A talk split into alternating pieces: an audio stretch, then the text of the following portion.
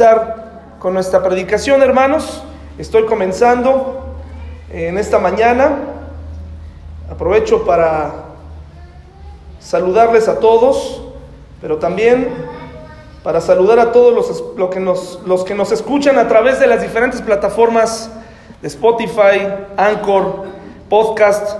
Bienvenidos, ojalá que el Señor también, a ti que nos escuchas eh, en un podcast en la comodidad de tu casa, pueda ser de bendición. Y mis hermanos, ustedes que están aquí, le pedimos a Dios que nos hable, ¿verdad? Y vamos a hacer una oración. Vamos a inclinar nuestro rostro.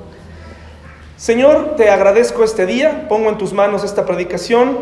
La preparación ya se hizo, Señor, ya se tomó el tiempo, ahora eh, depende de ti, Señor. Ahora te pido que me permitas hablar con claridad, pero también me permitas, eh, Señor, eh, que tú elimines de, este, de este mensaje cualquier tontería, Señor, cualquier cosa que no valga la pena mencionar, sino que verdaderamente tu Espíritu Santo tome control de esta, de esta mañana y que tú toques ese corazón inquieto, esos corazones inquietos, esos corazones eh, escrutadores, difíciles de convencer, para que se den cuenta que en realidad no tiene que gustarles mi tono de voz, ni tampoco ni siquiera mi presencia, eh, ni la forma eh, de la oratoria o lo que sea, sino es tu palabra la que, debe, eh, la que debemos escuchar con atención. En tu nombre nos ponemos.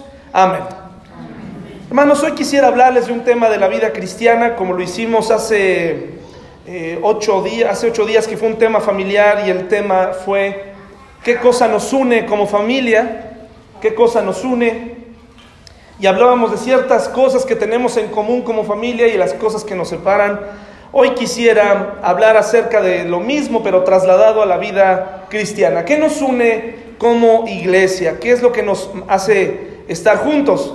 Y les voy a pedir, hermanos, que ahorita, a todos, eh, sobre todo ya hay algunos que eh, por alguna razón no pueden dejar su celular a un lado. Bueno, pues esa persona inquieta con su celular, le voy a pedir un favor. Le voy a pedir que tome su celular y busque ahí en Google si trae este datos que no, tiene que ser uno el que quiera o varios.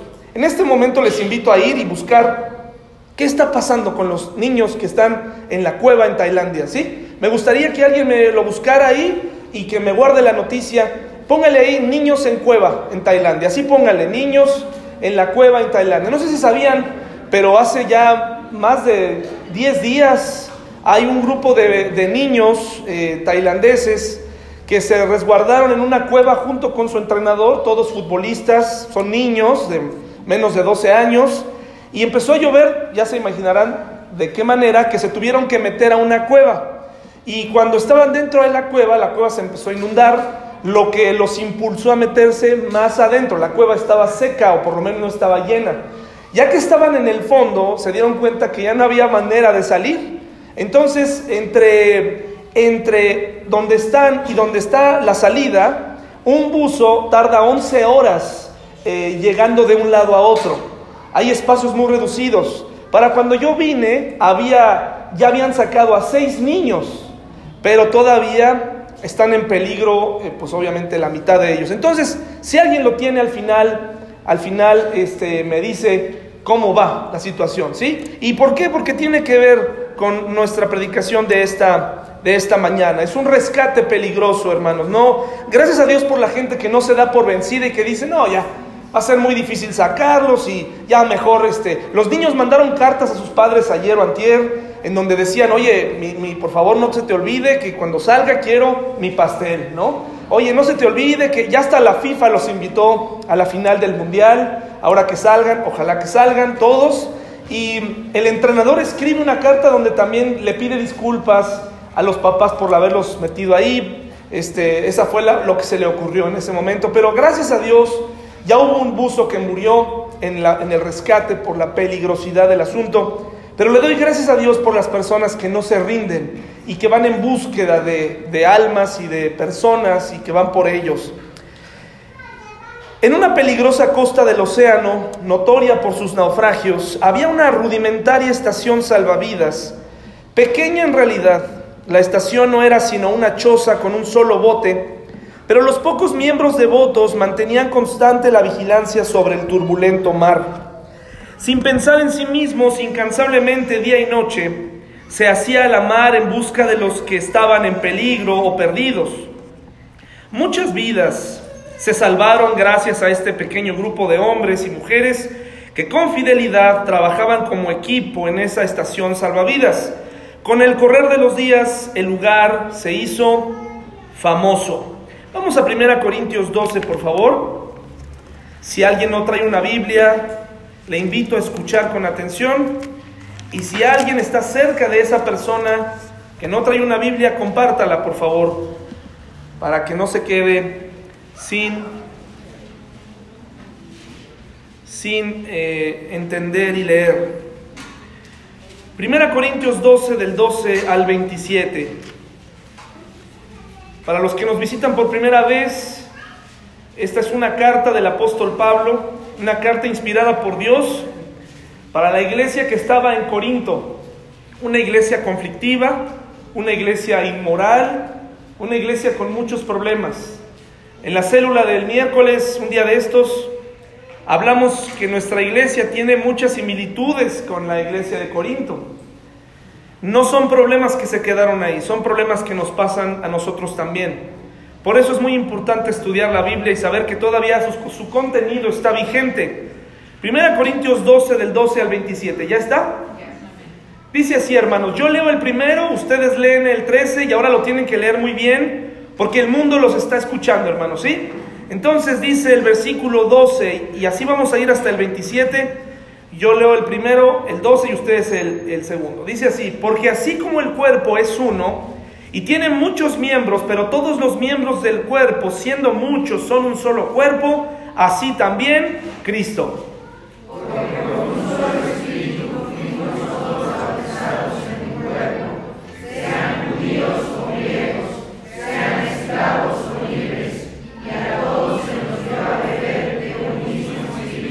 Además, el cuerpo no es un solo miembro, sino muchos.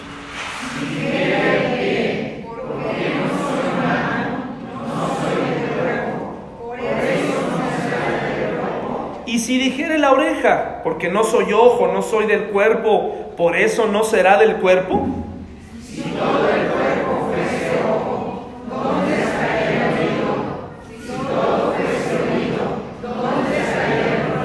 Mas ahora Dios ha colocado los miembros, cada uno de ellos en el cuerpo como Él quiso.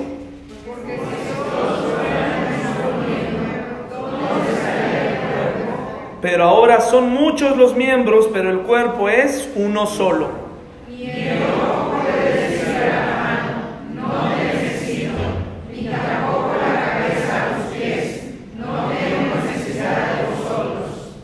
Bien, los miembros del cuerpo que parecen más débiles son los más necesarios.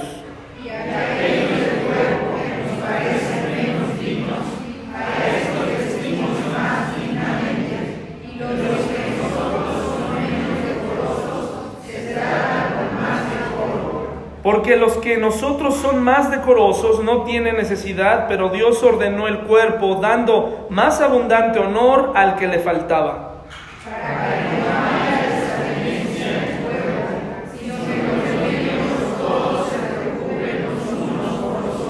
De manera que si un miembro padece, todos los miembros se duelen con él. Y si un miembro recibe honra, todos los miembros con él se gozan.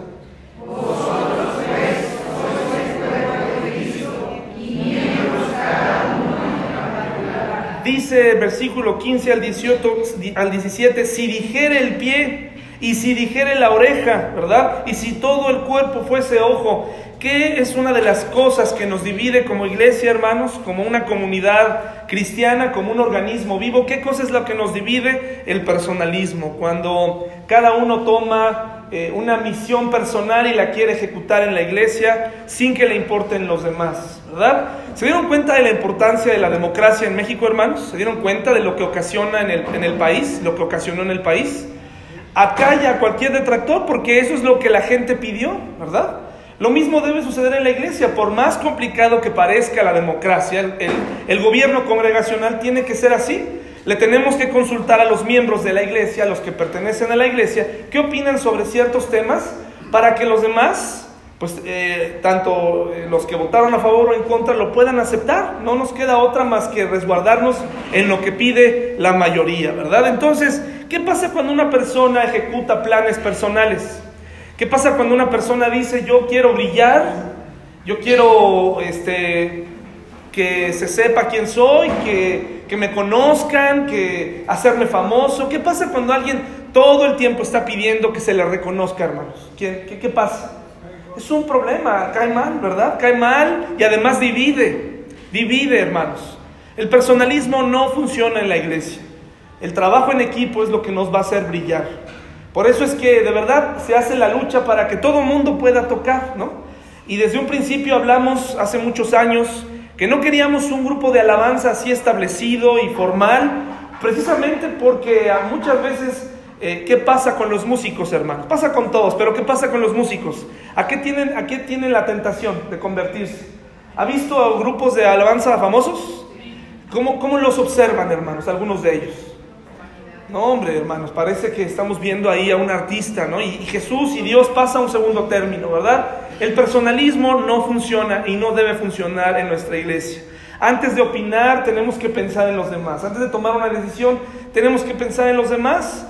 Tenemos que considerar a los demás antes de murmurar. Olvidar el propósito, hermanos, dice el versículo 18 al 20. Dice, mas ahora Dios ha colocado los miembros, cada uno de ellos en el cuerpo como Él quiso. ¿Quién nos ha traído aquí, hermanos, hoy, en esta mañana? Dios, y nos ha dado responsabilidades, y te ha dado talentos, y te ha dado dones. ¿Y sabes qué? Hasta el momento, eh, si tú escuchas a una persona predicar cada domingo es porque no hay nadie más que lo quiera hacer, hermano. ¿Sí? Porque si tú te pones a pensar, ¿por qué siempre pasarán los mismos al frente? ¿Verdad? Bueno, pues porque por el momento no hay varones que, no que no tengan la vida, no que no tengan las capacidades, hay una cosa, un detalle que los separa de poder participar en el programa. ¿Saben qué cosa es? La puntualidad. Fíjense qué cosa es lo que nos impide el tener una, variedad de, personas que pudieran participar, la puntualidad, ¿no? Eh, se olvida el propósito por el que estamos aquí.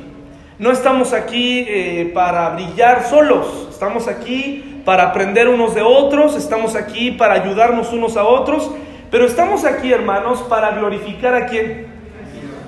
A Dios, honrar a Jesús y dejar que el Espíritu Santo obre en nuestra vida. Para eso estamos aquí. Por eso tenemos que tener cuidado en nuestras festividades. ¿Ustedes creen que no sería más fácil para mí hacer crecer a la iglesia, hermanos, humanamente hablando, haciendo un montón de convivios? Claro que sí, sin ningún motivo, solamente convivios. Pidiendo dinero para hacer comidas, ¿no? Gratis, uff, se llenaría aquí, hermanos. Eh, por eso es que eliminamos, hay una razón por la cual no celebramos el Día del Padre, el Día de la Madre, el día del abuelo, el día del niño, lo dejamos atrás un poco. Bueno, el día del niño en las clases sí se celebra un poco, porque no estamos aquí para eso, hermanos.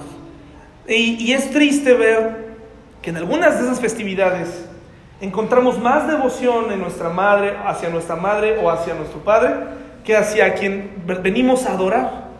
Yo veo lágrimas y ay, gracias por mi mamá, gracias por... Sí, está muy bien, pero aquí no vinimos a exaltar a nadie más que a Jesús. Entonces es fácil olvidar por qué estamos aquí. Eh, Dios te dio dones. Cada uno de los que están aquí tienen dones y tienen talentos, ¿sí o no, hermanos? O hay alguien que diga, no, yo no sirvo para nada, yo sí soy una papa enterrada, un olvidado de Dios. No, todos tenemos dones. Mi pregunta es, ¿cuándo vas a comenzarlos a usar en la iglesia? ¿Cuándo vas a empezar a trabajar en la iglesia?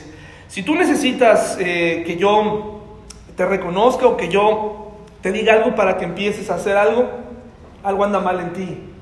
Eh, tuvimos una persona que en la iglesia que continuamente pedía hacer algo en la iglesia, continuamente me decía, quiero hacer, quiero hacer, se le dio oportunidad de hacerlo, lo dejaba botado, regresaba, me decía, no, es que esto falló, muy bien, ¿qué sigue?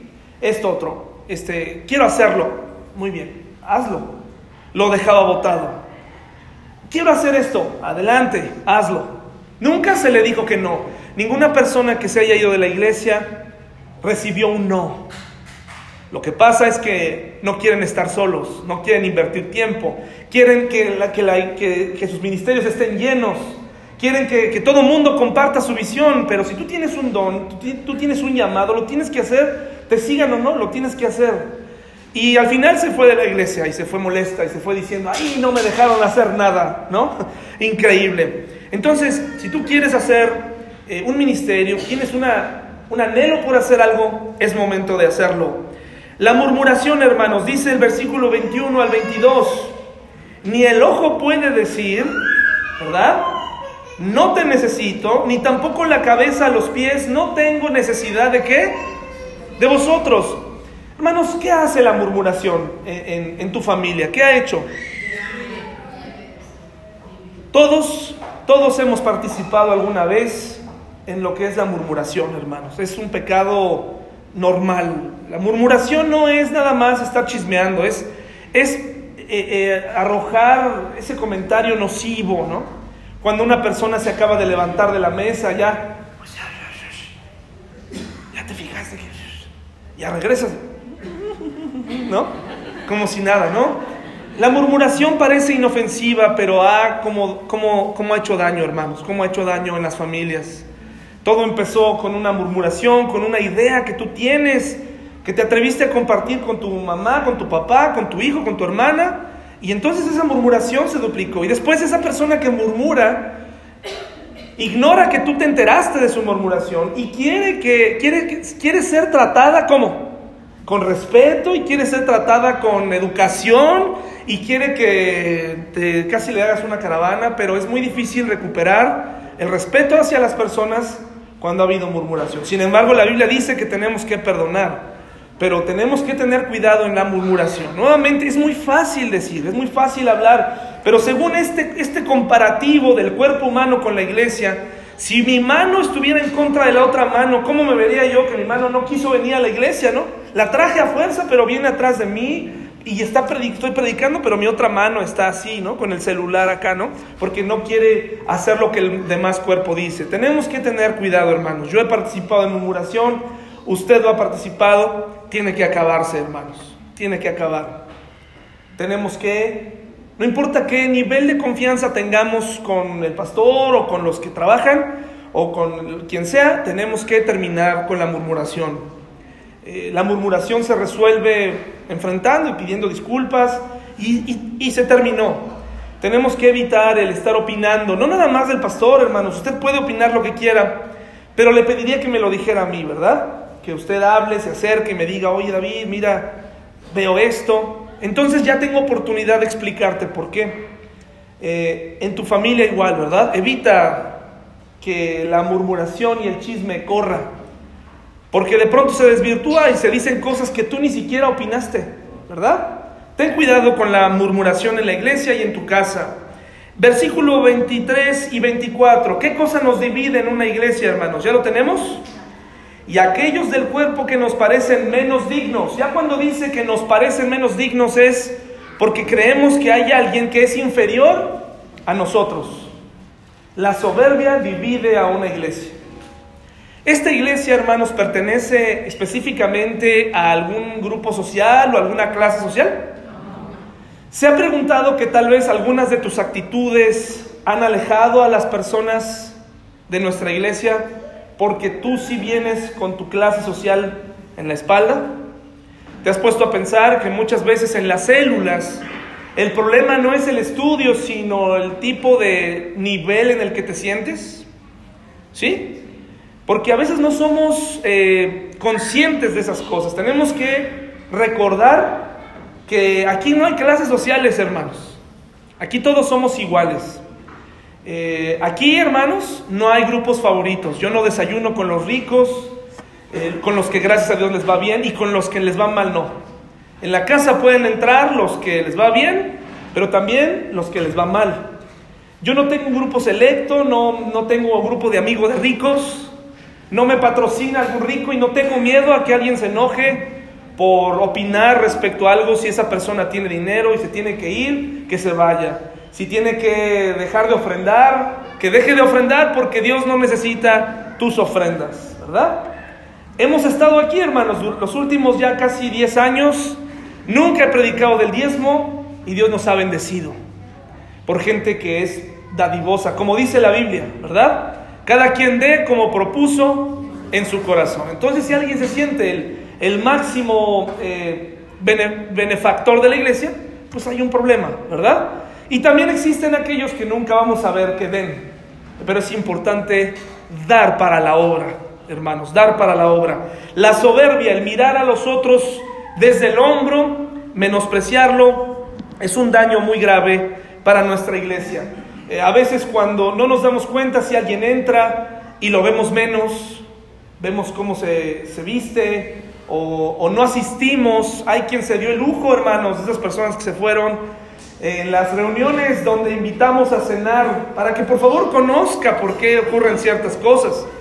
Cuando invitamos a, esas, a que hiciéramos ese intercambio de familias que por cierto algunos de ustedes no han ejecutado, después de ya casi un año, año y medio, tal vez más, eh, algunos de ellos dijeron, pero yo por qué con él?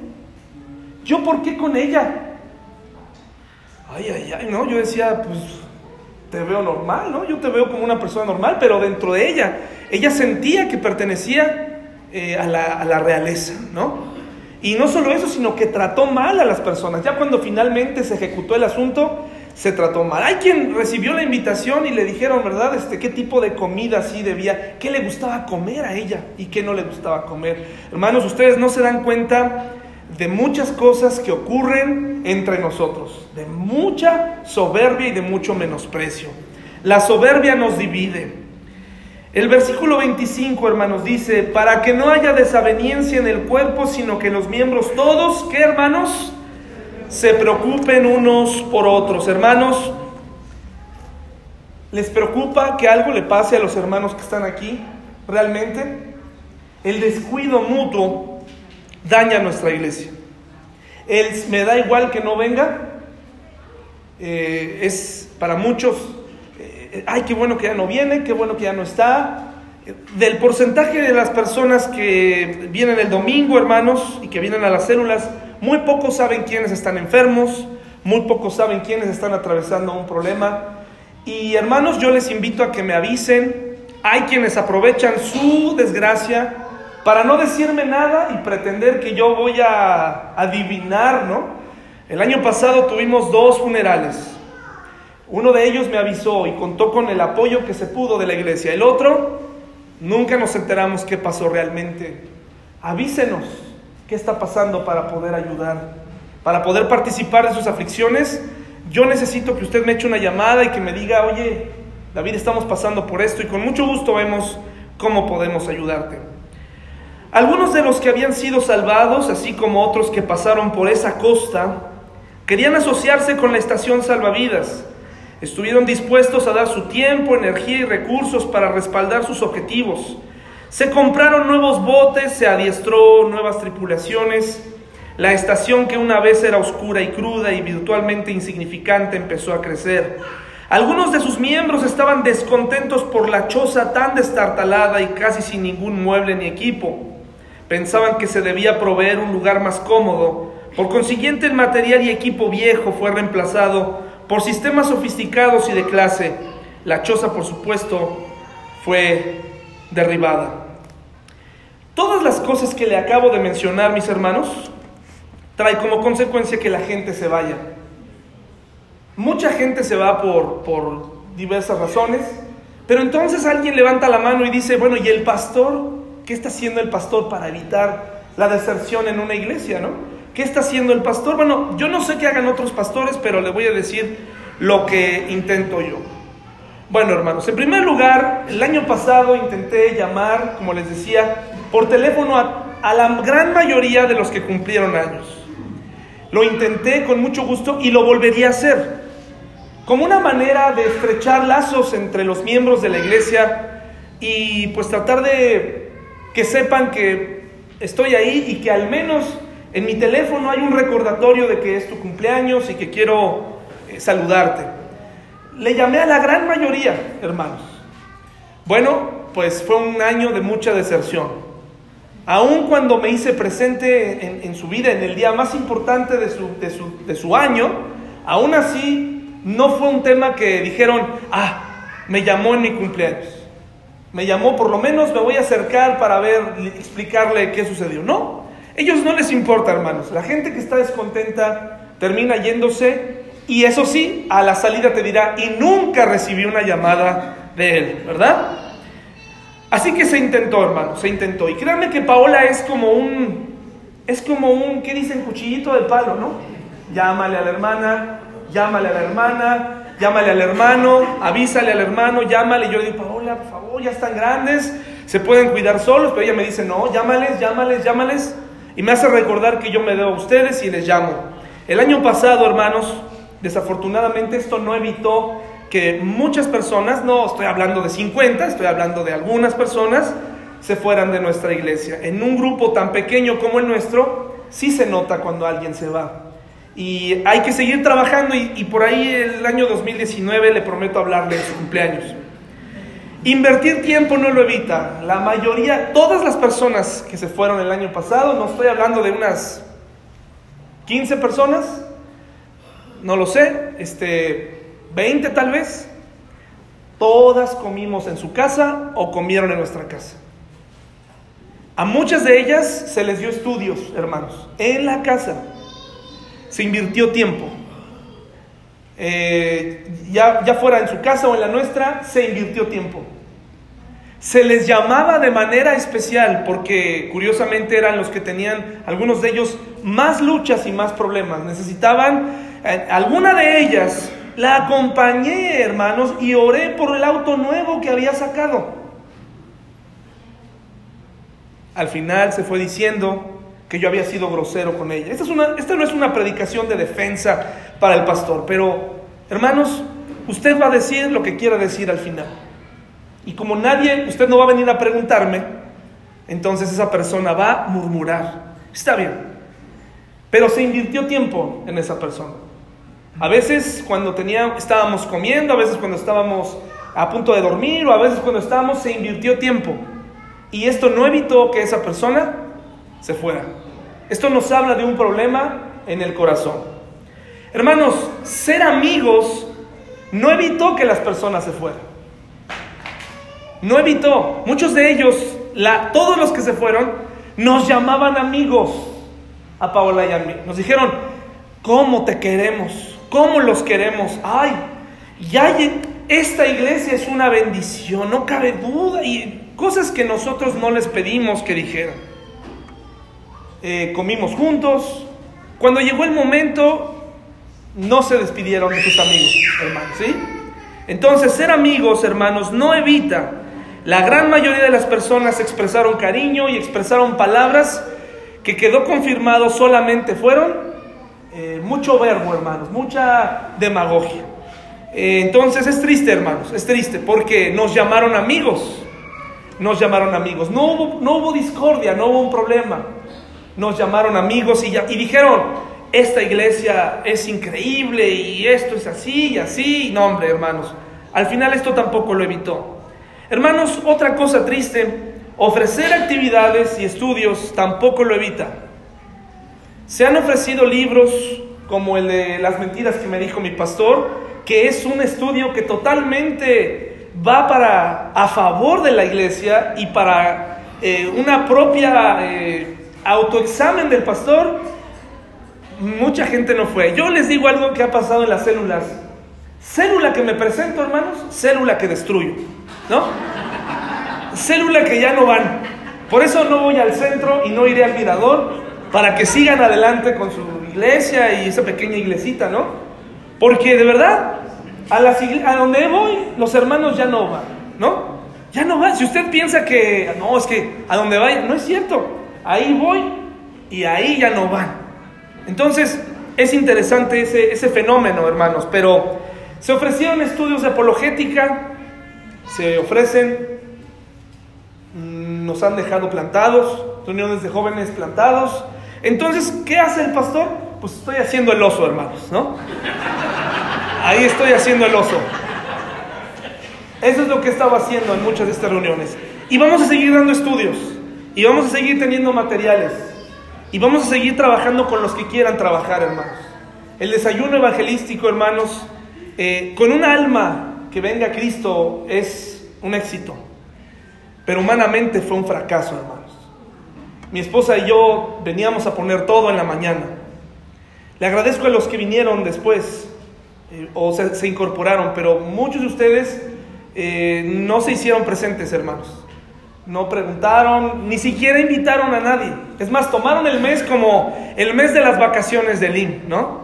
Entonces no es un reclamo, es parte. Usted me paga a mí por hacer ciertas cosas, pero no, no se olvide que usted tiene una responsabilidad. Usted exige, pero ¿qué pasa si no hace nada? ¿Verdad? Necesitamos que la gente que venga por primera vez encuentre un grupo nutrido, porque si no piensan que, no, hombre, estos pobres están peor que yo aquí, ¿no? ¿Qué, quedarán de mí? ¿Verdad? Necesitamos tomar más en serio las actividades. Cuando hay bautismos, hay algunos de ustedes que han decidido asistir a, bautismos que no salgan a 20, 20 kilómetros a la redonda de usted, de su círculo. Si salimos de ahí, no contaremos con usted, pero quiero decirle que muchos de ustedes, la iglesia los quiere, los identifica y les encantaría verlo participar de las actividades. Muchos de ustedes, cada vez que hay actividades afuera o comidas, deciden no venir. Cuando la iglesia se desmorone, seguramente me van a preguntar, ¿Y tú qué estabas haciendo? Pues haciendo el oso, aquí con mi pastel, hermanos, aquí con mi pastel y con mi esposa, ¿verdad? Y con algunos de ustedes que, han, que nos han apoyado. Pero es muy importante que tomen en serio las actividades de la iglesia. Sé que tiene ocupaciones, pero hermanos, el Evangelio es muy importante. Octubre tiene que ser un desayuno evangelístico diferente. Necesitamos su ayuda, necesitamos su participación, necesitamos que invite, Necesitamos, hermanos, que hagamos esa labor, no nada más en octubre, todo el año, pero que lo tomemos en serio, porque de verdad es triste darse cuenta que a muchos de ustedes no les importó en absoluto la actividad. Cuando quedó terminada la estación salvavidas, se había convertido en un lugar popular de reunión y los objetivos empezaron a cambiar. Ahora se usaba como una especie de club, un edificio atractivo para reuniones públicas, Salvar vidas, dar de comer a los hambrientos, fortalecer a los atemorizados y calmar a los atribulados eran ya cosas raras. Ahora muy pocos miembros se interesaban en desafiar al mar en misiones de rescate, de modo que emplearon tripulaciones profesionales para que hicieran el trabajo en los botes salvavidas. El propósito original de la estación no quedó en el olvido por completo. No obstante, los motivos de salvar vidas todavía eran notorios en las decoraciones del club. Es más, había un bote salvavidas litúrgico preservado en el salón de los dulces recuerdos, con luz suave e indirecta que ayudaba a ocultar la capa de polvo que cubría el barco que una vez se usó. ¿Qué es lo que nos une, hermanos? Según 1 Corintios 12:13, hay cuatro cosas que nos unen. La primera cosa que nos une como iglesia es que todos, dice, porque por un solo espíritu, ¿qué hermanos? Fuimos todos bautizado. Si tú eres creyente, entonces debes saber que el Espíritu Santo, ¿qué hermano? Mora en ti. Mora en ti. La Biblia nos dice en Romanos 8:9 una verdad muy muy triste. Romanos 8 y 9 es una verdad. La verdad, pues en muchas ocasiones no siempre dice cosas felices. Todos tenemos un mismo espíritu. Aquellas personas que proclaman creer en el Señor Jesús, que confían en Él como su Salvador,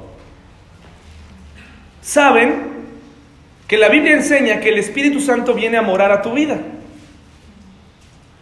Viene a morar a tu vida como un consolador, como un acompañante permanente, como un amigo. Eh, te redarguye cuando haces cosas mal, te eh, te provoca ese deseo, es el intérprete de las, escrituras, el Espíritu Santo. ¿Y cómo se obtiene el Espíritu Santo, hermanos? ¿Se vende? ¿Alguien lo puede comprar? ¿Alguien lo puede vender? ¿Alguien, yo, yo se los otorgo a ustedes, hermanos? Claro que no, imagínense, ¿no? Hoy hay comerciantes del Espíritu Santo, ¿no? Pastores que te lo mandan a través de su mano, ¿no? ¿Cómo es eso posible? El Espíritu Santo mora en el momento en el que tú le pediste a Jesús que entrara a tu vida, Él envió a quién? Al Espíritu Santo. El Espíritu Santo es la tercera persona de la Trinidad, ¿sí? Eh, creemos en un Dios trino. Para los que se les hace complicado entender esta parte de la Trinidad, porque parece a veces como una paradoja extraña, etc., lo podemos entender con un ejemplo muy burdo, el ejemplo del agua. El agua es, tiene tres estados, ¿verdad? ¿Cuáles son? Sólido, líquido y gaseoso.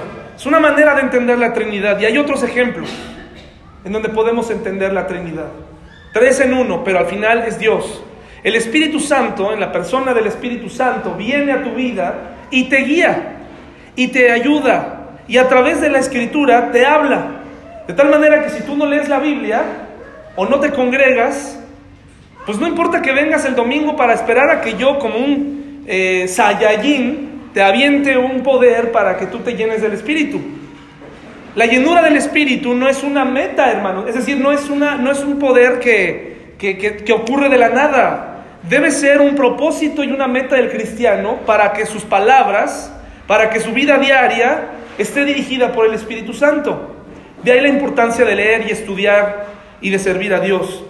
Romanos 8:9 dice algo así, dice, "Mas vosotros no vivís según la carne, sino según el Espíritu." ¿De acuerdo? Esto lo entendemos todos. Dice, si es que el Espíritu de Dios, ¿qué hermanos? Mora en vosotros. O sea, está poniendo en duda que algunos cristianos en la iglesia verdaderamente tengan al Espíritu Santo de Dios.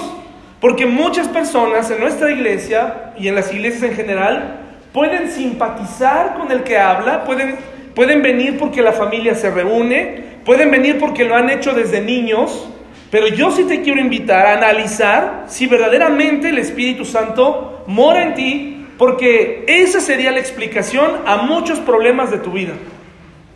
Eso sería la explicación de por qué no puedes dejar de decir malas palabras. Eso sería la explicación de por qué estás tan incómodo, en, no en esta iglesia, sino en cualquier iglesia.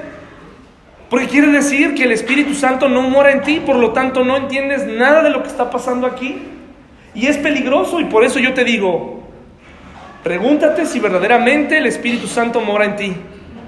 Si ya no está haciendo una labor de, de, de redarguir, ¿hace cuánto ¿Fue la última vez que te pusiste a pensar o analizar tu propia vida? ¿Analizar tus reacciones? ¿Cuándo fue la última vez que le pediste disculpas a alguien por tus actitudes? Me temo que si hace mucho tiempo no lo has hecho es porque estás lleno de soberbia. Y ojalá pudieras eh, reconocerlo y listo, se acabó, pero tal vez es porque no te ves a ti mismo necesitado de un Salvador y por lo tanto el Espíritu Santo no mora en ti. Nada más heredaste una fe pero el Espíritu Santo no mora en ti y por eso remata con lo siguiente, dice, y si alguno no tiene el Espíritu de Cristo, ¿qué hermanos? Punto, el Espíritu, si el Espíritu Santo no está en tu vida, no eres de Él. Ni siquiera, no es que no pertenezcas a la iglesia, perteneces a la iglesia, pero no eres de Él. Y entonces, ¿cómo se obtiene el Espíritu Santo? Mediante esta petición de pedirle a Él que entre a tu vida, pero con una actitud con una actitud muy importante, arrepentimiento, arrepentimiento. Y ahí es donde muchos de nosotros fallamos, ¿no? Al principio. ¿Arrepentimiento de qué? Pues yo no he hecho nada malo, yo no he matado, yo no he robado, yo no he hecho nada malo. Pero has mentido, has desobedecido, has, eh, has hecho pecados que para Dios son lo mismo y nos separan de Él. Primera Corintios 13:5, por favor, hermanos. Perdón, 2 Corintios 13:5. 2 Corintios 13:5. Nuevamente Pablo preocupado precisamente porque eh, veía en su congregación que no cesaban las murmuraciones, no cesaban los pleitos, no cesaban los problemas, la cena del Señor se menospreciaba. Entonces él no encuentra otra explicación a ese problema más que esto. Segunda Corintios 13:5, ¿ya lo tenemos?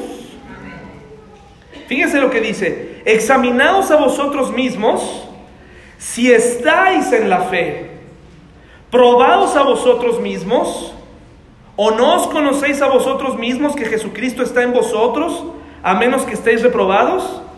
La primera parte dice, examinaos a vosotros mismos si estáis en qué hermanos? En la fe. Probaos a vosotros mismos. ¿Cómo se hace esta sencilla prueba? Analizo quién es Jesús para mí. ¿Quién es Jesús para ti, hermano? amigo que nos visitas, ¿quién es? No, pues fue y el hijo de María, el hijo de Guadalupe, respuesta equivocada. Fue un gran maestro, respuesta equivocada. Fue eh, un gran ser humano, verdad a medias. ¿Quién fue Jesús para ti? ¿Quién fue, hermanos, para los que estamos? Mi Salvador.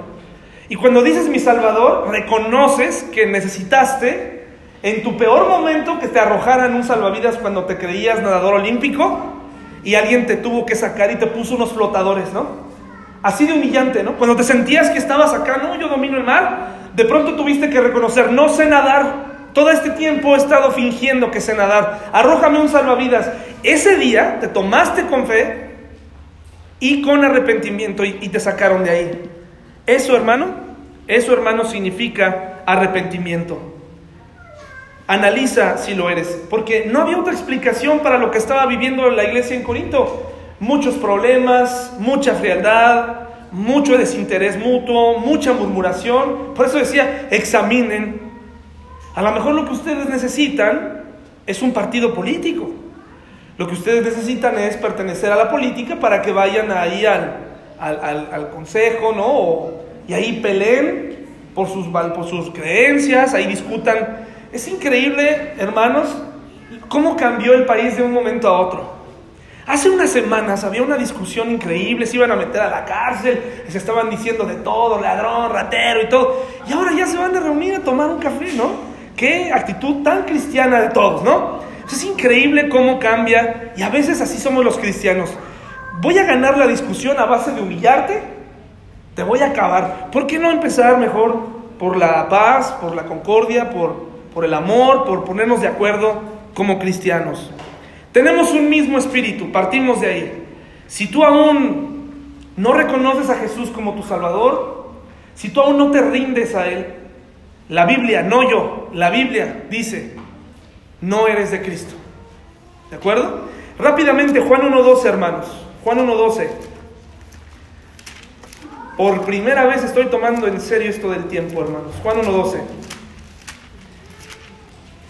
Juan 1.12, hermanos. Fíjense lo que dice la Biblia. Mas a todos los que le recibieron, a los que creen en su nombre, ¿qué cosa? Les dio potestad de ser hechos hijos. Quiere decir que antes no eras hijo de Dios, eras una criatura de Dios. ¿Y qué es lo que te hizo ser un hijo de Dios, hermano? Él lo permitió el día que tú dijiste, yo quiero a Cristo en mi vida, yo quiero que me cambie. Número dos, hermanos, ¿qué cosa? Nos necesitamos. Nos necesitamos. Primera Corintios 12, por favor. Primera Corintios 12, 22 al 26.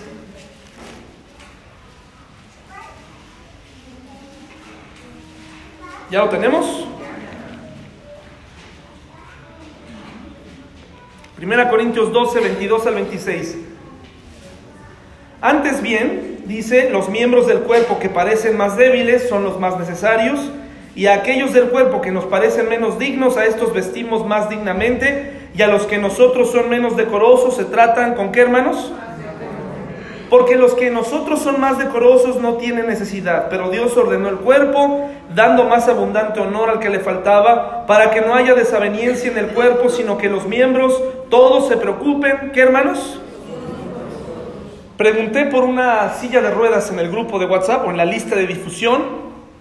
Una lista de difusión en WhatsApp es cuando le escribes desde un solo teléfono a todos y ellos te contestan solo a ti para evitar lo que teníamos en el grupo, que luego ya estaban exhortando, ya estaban ahí, etc. Entonces cuando te llega un mensaje, eh, es, una, si no tiene tu nombre o así, no te preocupes, es, es un mensaje a veces para todos. Porque la vez que mandé, ahora ya tenemos un nuevo presidente y este presidente hay que... Yo lo dije, deja de burlarte de Peña Nieto, yo te lo dije, ¿sí o no? Está grabado, deja de burlarte de ese presidente, etc. Ya tenemos nuevo presidente. No te lo mandé a ti de forma especial, que votaste por quien hayas votado, ¿verdad? Porque, ay, no, ya me lo mandaron, ya no voy a la iglesia. Ay, hermano, bueno, está bien, está bien, muy bien. Entonces, nos necesitamos unos a otros. Pedí una silla de ruedas, se juntaron tres hermanos. Nos necesitamos, gracias a Dios. Keila tiene eh, nuestra hermana Keila, que está enferma, recién operada, ella tiene la opción de que cuando le quiten esa que tiene, ojalá no se la quiten, tiene una que entra en acción. Y luego entrará otra y luego entrará otra. Y ojalá que no llegue ni a la segunda para que esté completamente rehabilitada, ¿verdad? Entonces, nos necesitamos no solamente en cuestiones de unos por otros, para llorar unos con otros, pero ¿cómo vas a llorar con alguien que no le importas o que no conoces? Le doy muchas gracias a Dios por Atza, que cada vez que puede, yo me acerco a él y le digo, Atza, este caballero no tiene trabajo. ¿Y sabes qué? Los lleva a su fábrica y trata de acomodarlos. Le doy gracias a Dios por Atza. Y por todos aquellos que tratan de darle trabajo a los demás. Es muy bonito, es muy especial. Atza es un corazón hermoso. Tenemos que hacerlo, hermanos, ¿verdad? Tratar de ayudarnos unos a otros. ¿Cuántas veces no sabemos qué hacer en casa y, ay, aquel hermano? Y es mejor si tú todavía consideras, ¿verdad? Bueno, darle algo tal vez a ese hermano que no te lo pidió, pues hazlo. Electricistas, cocineros, chefs, este, tenemos de todo en la iglesia, tenemos abogados, gente que, que nos ayuda. Por favor, estilistas, por favor, sí páguenle a la estilista, ¿eh? Páguenle a Samantha, por favor. Nada de que, hermana, en el nombre de Dios, cambia mi apariencia, ¿verdad? Nos necesitamos unos a otros en las buenas y en las malas. También porque somos del cuerpo de Cristo, hermanos. Primera Corintios 12, 18, 18 y 27 dice, mas ahora Dios ha colocado los miembros, cada uno de ellos en el cuerpo como Él quiso. ¿Verdad? Y dice el versículo 27, vosotros pues sois el cuerpo de Cristo y miembros cada uno. O sea que somos los brazos de Cristo, somos sus pies, somos sus ojos. Jesús no va a bajar a darle el abrazo a ese hermano que padece. ¿Quién lo va a hacer? Nosotros. Entonces, cuando piensas así, te das cuenta que tenemos mucho que hacer en la iglesia, empezando por un interés mutuo. Y tenemos un objetivo en común del que hablaremos al final de la historia que te estoy contando. Por este tiempo naufragó un buque muy grande frente a las costas y las tripulaciones de los botes salvavidas trajeron cantidad de personas titiritando de frío, empapadas, mareadas y medio ahogadas. Estaban terriblemente sucios, algunos muy enfermos y solos. Otros eran totalmente diferentes de la mayoría de los miembros del club. El hermoso club nuevo de repente se convirtió en una trifulca y quedó atiborrado con esta gente. Se nombró un comité especial para atenderlos fuera y alejados del edificio. Así las víctimas de los naufragios deberían bañarse antes de entrar. Bueno, esta pequeña gráfica que tenemos atrás nos habla de la realidad de la iglesia, no nada más la nuestra, sino de cualquier iglesia. Entre un 15 y 20% de los cristianos están haciendo algo. No estamos calificando si lo hacen bien o mal. Sencillamente lo hacen. Para ti es muy fácil juzgar la música, etcétera, porque tú no la haces, ¿verdad? Entonces, o lo que sea que, te guste, no, pues es que las clases, no, pues es que él, no, pues es que aquel, etcétera. Está haciendo algo el 15 o 20%. El, el otro 15 y 20% critica a los que hacen algo, ¿sí? Ese 15 o 20 no falla. Cada domingo fielmente está ahí duro y duro. Esto no, esto no. Se están haciendo las cosas, dicen ellos, mal. Dice, ah, bueno, del 15 al 20%. Y tristemente, entre un 60 y 70% solo observa cómo se pelean estos dos grupos, ¿no? ¿A qué segmento perteneces, hermano? ¿A qué segmento perteneces? ¿A los que hacen? ¿A los que critican? o a los que solo observan lo que está pasando. Yo creo que los que critican están muy cerca del, del otro grupo. Están a un pasito nada más. Si renunciaran a su crítica y dijeran yo lo voy a arreglar, entonces se acrecentaría este porcentaje y tendríamos que trabajar juntos para ayudar a ese gran 60% que solamente observa lo que ocurre en la iglesia. En la siguiente reunión se dijeron palabras fuertes y ásperas, lo que resultó en la división de los miembros. La mayoría quería que dejaran las actividades de salvar vidas y toda participación en ayudar a las víctimas de naufragios. Decían, es tan desagradable, es un estorbo a nuestra vida social y es una puerta abierta para tipos que no son de nuestra categoría. Como era de esperarse, algunos insistían en salvar vidas, pues ese era el objetivo primordial. La única razón para su existencia todavía era ministrar a cualquier necesitado sin que importara la hermosura del club o las decoraciones. Se les dijo que se callaran y que si querían salvar vidas de otras categorías de personas que naufragaran en esas aguas, que podían empezar su propia estación salvavidas en otro lugar de la costa y así lo hicieron. Hermanos, primero de Samuel 22 del 1 al 2, por favor. Le voy a decir cuál es mi idea, mi, mi propósito, mi meta para la iglesia, hermanos. Primero de Samuel 22 del 1 al 2. Esta es mi meta, este es mi sueño, hermanos.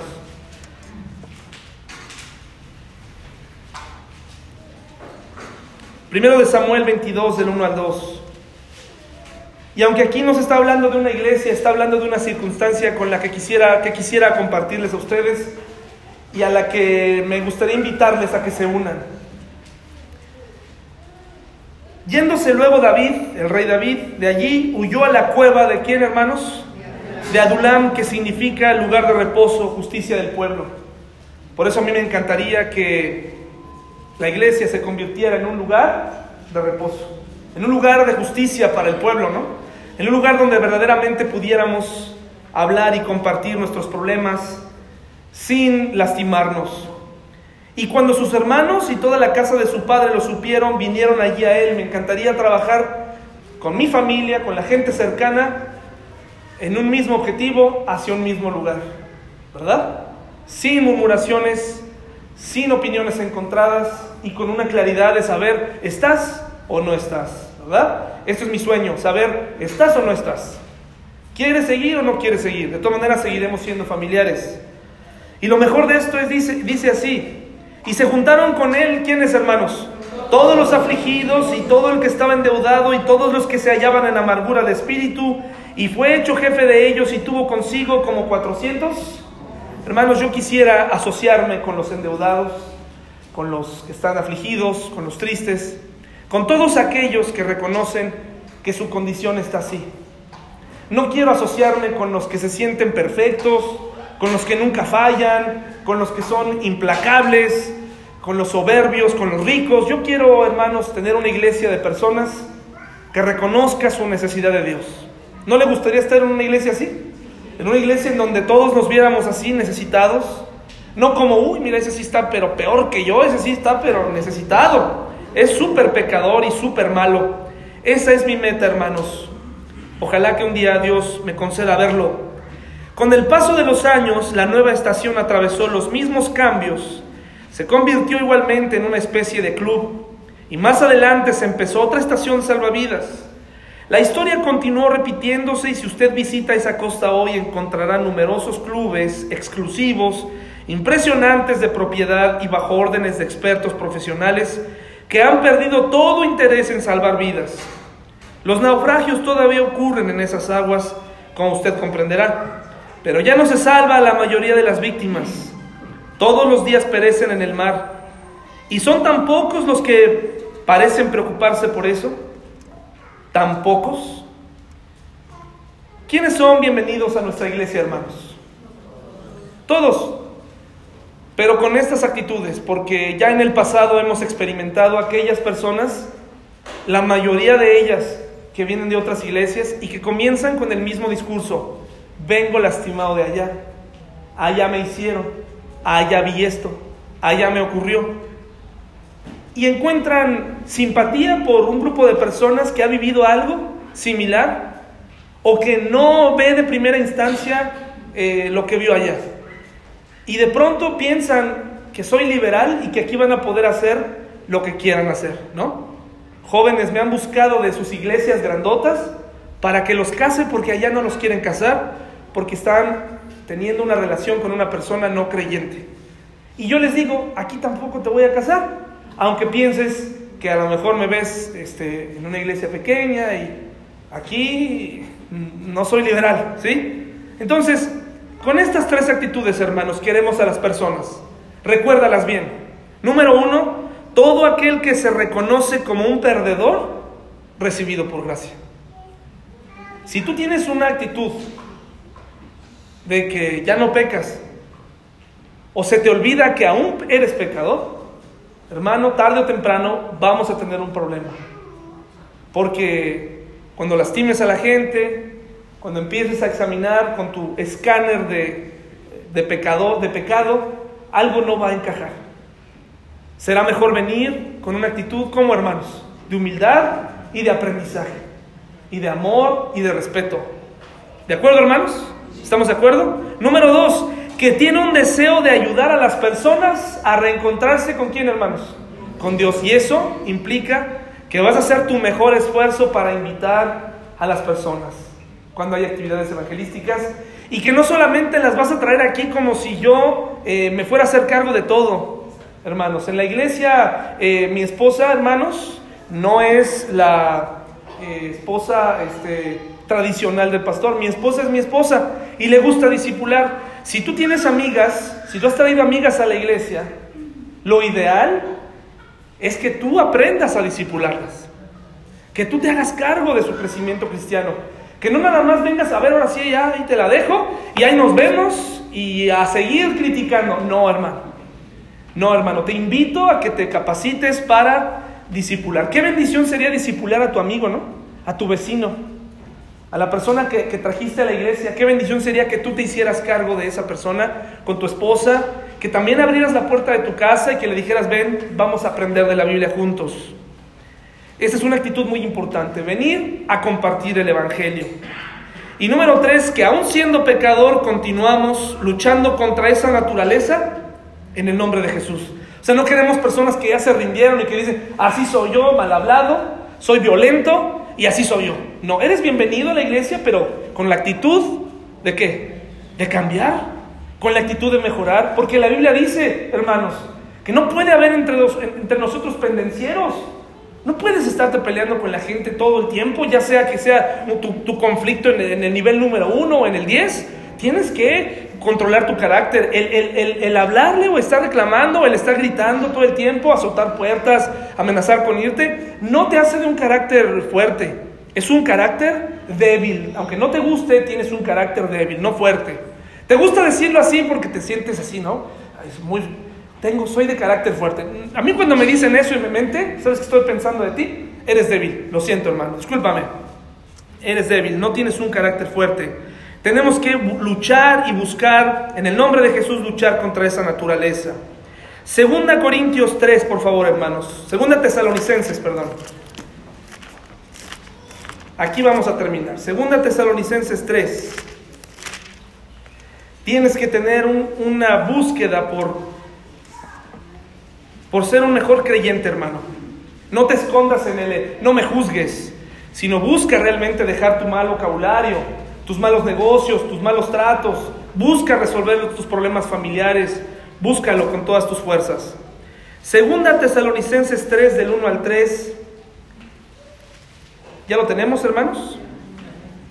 Por lo demás, hermanos, orad por nosotros para que la palabra del Señor corra y sea glorificada, así como lo fue entre vosotros y para que seamos liberados de hombres perversos y malos, porque ¿qué hermanos?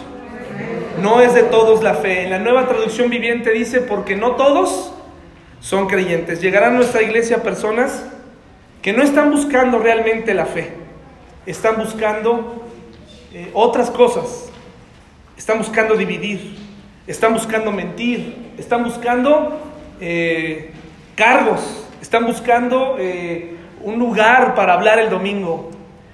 Hermanos, por favor, que no se les olvide que nosotros estamos aquí, ¿para qué, hermanos? No para salvar nuestra vida, porque esa ya la salvó quién? Jesús en la cruz. Ahora estamos aquí para decirle a otros, Él quiere sacarte de ese mar en el que has estado naufragando los últimos 20, 30, 40 años y quiere darte una vida nueva y quiere salvarte. ¿Te parece bien, hermano? Busquemos las cosas que nos unen y trabajemos con ellas y vamos a terminar con una oración, hermanos, por favor. Vamos a ponernos de pie, si me hacen el favor, para descansar. Ah, sí, ¿Cómo, cómo, qué pasó con los... ¿Cuántos van? ¿Cuatro? Sí. ¿Faltan cuatro por ser rescatados? ¿O van cuatro rescatados? Bueno. Sigamos orando por esos niños, mis hermanos, ¿verdad?